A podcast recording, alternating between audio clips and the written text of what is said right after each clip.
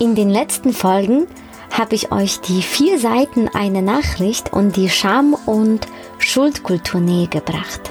Heute geht es darum, dieses Wissen in einem praktischen Beispiel anzuwenden. Zum Beispiel, wenn wir eine unangenehme Situation rüberbringen, wenn wir zum Beispiel ein Produkt reklamieren wollen.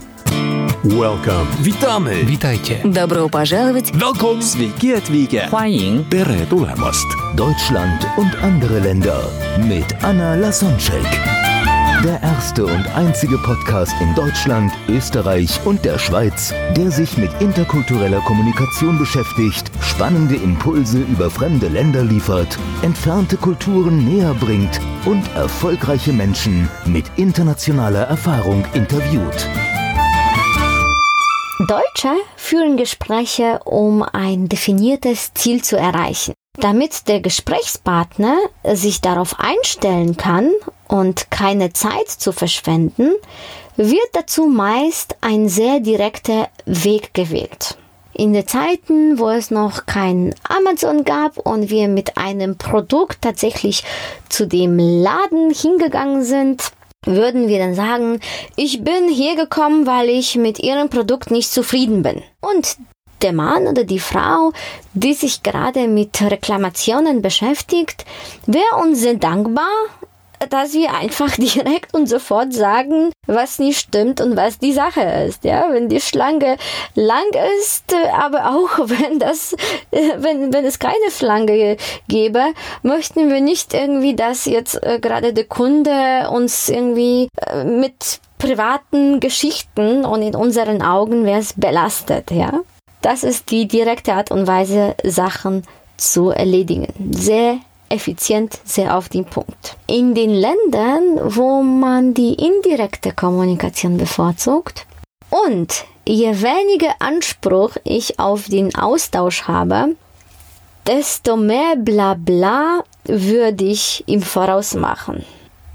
Weil indirekt Kommunizierende nähern sich dem Gesprächsgegenstand gerne über Umwege an. Sie loten zuerst die Atmosphäre aus, plaudern zunächst über scheinbare Randerscheinungen und entwickeln das Gesprächsziel eher beiläufig und indirekt. In unserem Fall würde das Reklamationsgespräch so verlaufen. Je weniger Anspruch ich auf den Umtausch habe, desto mehr Privates würde ich davor erzählen und desto mehr auf die Beziehungsebene würde ich eingehen, indem ich zum Beispiel sage, ich hatte ja neulich Geburtstag und ja gestern am Wochenende, am Sonntag, habe ich meinen Geburtstag nachgefeiert und ich habe einen neuen Freund und deswegen habe ich ja zum ersten Mal meine ja, zukünftigen Schwiegereltern dann eingeladen und ja, normalerweise würde ich die Feier irgendwie in einem Restaurant machen, aber ich wollte ja zeigen, dass ich auch kochen kann, auch wenn ich überhaupt nicht kochen kann.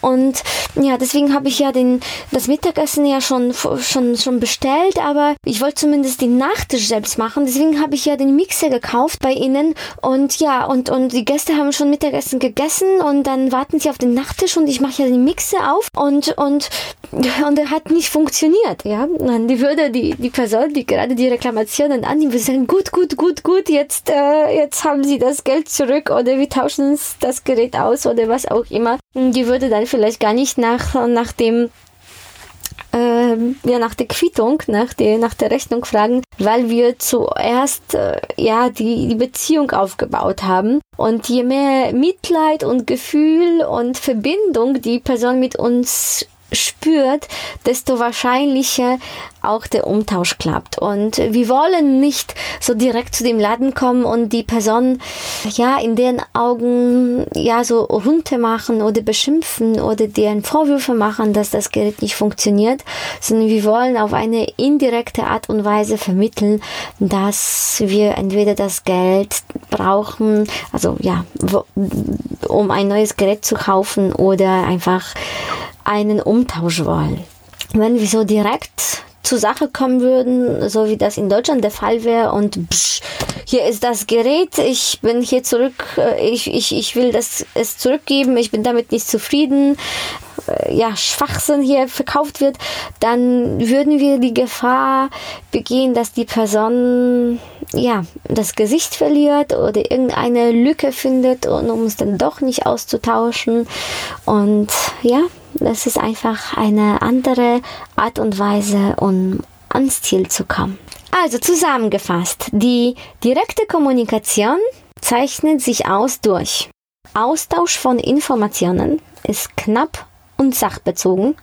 Man achtet sehr auf die Worte und weniger auf die Körpersprache oder Tonalität. Kommunikationsverhalten wird als offen und ehrlich charakterisiert. Kritik kann offen geäußert werden. Konflikte werden offen ausgetragen und die werden entpersonalisiert. Es geht ja nicht um die Person, sondern um die Sache. Und hier wird die indirekte Kommunikation oft als Falschheit interpretiert.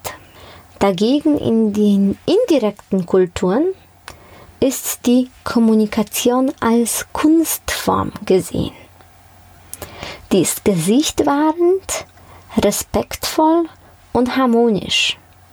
Nonverbale Signale werden stark verwendet, also die Körpersprache und das, wie wir etwas sagen, zählt viel mehr als die Worte an sich. Das eigene Kommunikationsverhalten wird als höflich charakterisiert. Kritik wird vermieden. Konflikte werden häufig mit Hilfe von Vermittlern bearbeitet. Und wenn Kritik geäußert wird, dann nur unter vier Augen und sehr vorsichtig. Konflikte müssen gelöst werden, bevor man zur Sache kommen kann. Das heißt, wenn wir auf einer rein sachlichen Ebene einen Konflikt haben, dann hat es Auswirkungen auf die private oder persönliche Beziehung und Ebene. Und in den indirekten Kulturen wird die direkte Kommunikation oft als Grobheit oder unhöflich interpretiert. Und wenn du es interessant findest, was du hier von mir zu hören bekommst, dann freue ich mich sehr als Dankeschön über eine Bewertung. Welcome. Witamy! Witajcie. Добро пожаловать! Welcome! Sveiki atvykę. 欢迎 Tere tulemast. Deutschland und andere Länder mit Anna Lasonczek. Der erste und einzige Podcast in Deutschland, Österreich und der Schweiz, der sich mit interkultureller Kommunikation beschäftigt, spannende Impulse über fremde Länder liefert, entfernte Kulturen näher bringt und erfolgreiche Menschen mit internationaler Erfahrung interviewt.